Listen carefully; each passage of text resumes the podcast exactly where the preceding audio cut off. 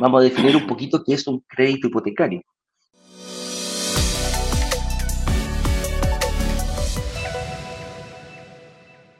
Y el crédito hipotecario principalmente eh, para la gente es un crédito eh, superior a un crédito a largo plazo. Y cuando hablamos de largo plazo, estamos hablando de sobre cinco años, eh, principalmente, que es los créditos que se otorgan con una garantía hipotecaria. ¿Y qué se quiere decir? Que tiene que tener, tiene que estar basado el banco o la entidad financiera, tiene una garantía que principalmente es siempre la misma propiedad que yo estoy comprando. Entonces aquí es donde la gente dice, oye, no, pero no es mío, sí, la propiedad es tuya, el banco te presta el dinero para que tú usufructes de esa propiedad, el banco no se va a ir ahí, el dueño del banco no, no, no se va a ir a vivir a esa casa, vas a ser tú el que lo va a hacer, pero sí te va a decir, oye, tenemos un compromiso, el cual tú todavía no me has pagado la casa completamente, ah, definimos un tiempo, y aquí es donde el, tiempo lo, define, lo puedo definir yo como, persona, puedo decir, ok, tú voy a pagar esto en 5, en 10, en 15, en 20, hasta en 30 años, eh, tenemos en Chile la posibilidad de tomar un crédito hipotecario que las entidades financieras nos otorgan y eh, va y se va moviendo. hay, distintos factores que afectan estos créditos hipotecarios. El más común es la tasa de interés, eh, están los seguros de días que también aporta y cuando yo mezclo todo eso aparece el famoso CTC, que es el costo total del crédito, que es finalmente la cuota. La cuota. Todo esto se, se, se reduce en una cuota y esa cuota es la que el banco tiene que estudiar bien si tú se la, eh, vas a ser capaz de servir esa deuda o vas a ser principalmente capaz de pagar esa deuda en el tiempo que tú lo determinaste. Y aquí es donde viene lo difícil. Yo creo que si nos ponemos un poquito a empatizar, venir a, a, prestarle dinero, imagínate que tú seas el banco y te vienen a pedir prestado una persona que tú no conoces y que te está diciendo, oye, mire, es que tengo una idea, tengo un súper buen negocio. Yo pongo el 20% de una casa y tú ponías el otro 80. ¿Qué te parece? ¿Ah? Y, más encima me lo prestáis a 30 años. Ah, bueno, yo no sé si nosotros llevamos ese, ese ejercicio, lo hacemos inverso. Eh, podríamos de repente decir, sí, ok, yo le presto, yo le presto, yo le presto, independiente de todo lo que haya detrás de un banco, que hay una mayor, eh, son empresas grandes con, con de respaldo, pero principalmente esa es la figura que uno tiene que tener en cuenta al momento de pedir estos créditos hipotecarios.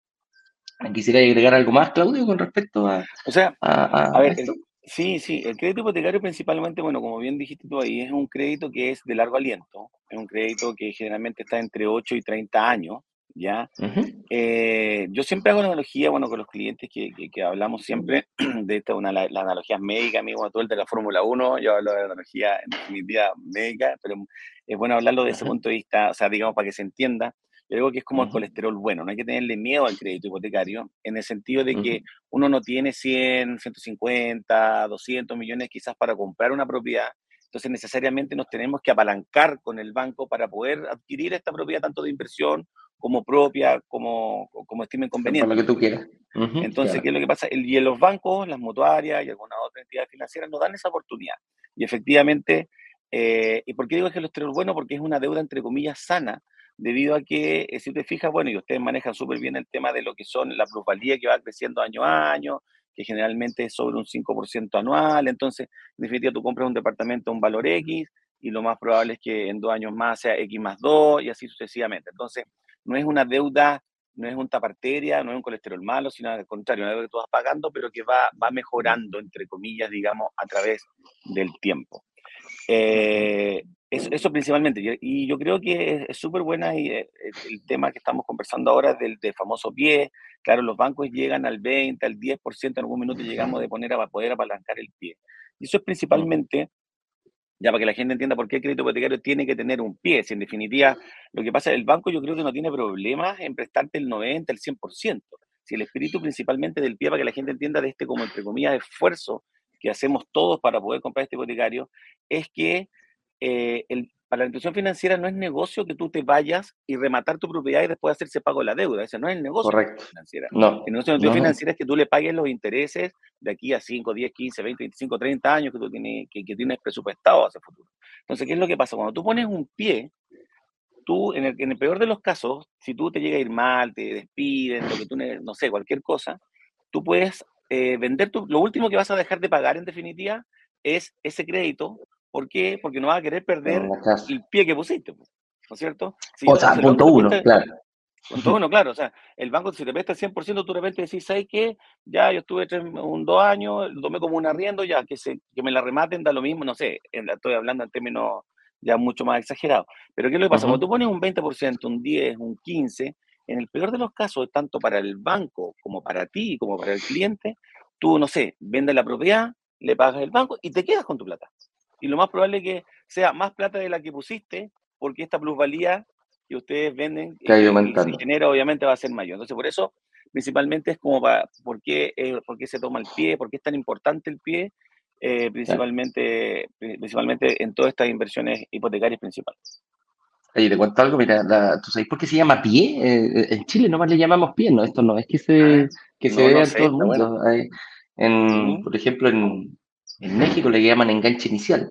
En Estados Unidos le ah. llaman down payment, eh, primera cuota, le llaman en algunos, en algunos, eh, en otros países. Pero en Chile llamamos pie porque cuando tú das un paso, cuando tú vas a dar un paso, lo primero que haces es poner, el primer movimiento es poner un pie. Y después se pone el segundo pie y completan eh, y dan el completo. Entonces, ¿cuál es la analogía en este caso? Es que mientras más sólido sea el primer paso que yo estoy dando, mientras más, mientras tenga un pie más sólido, quiere decir que el otro, el, segundo paso. el otro paso, que en este caso el pie lo doy yo como inversionista y el otro paso, el otro pie lo pone el banco. Entonces, mientras más sea, mientras más sólido sea el que yo coloque, la entidad financiera obviamente no va a tener problema en venir y dar un paso completo para lograr invertir o comprar tu propiedad. Pero ahí, principalmente, De hecho, ahí me, se me vino a la memoria como una, una, frase que dicen que el primer pie o el primer paso no te lleva a la meta, pero te saca de donde estás.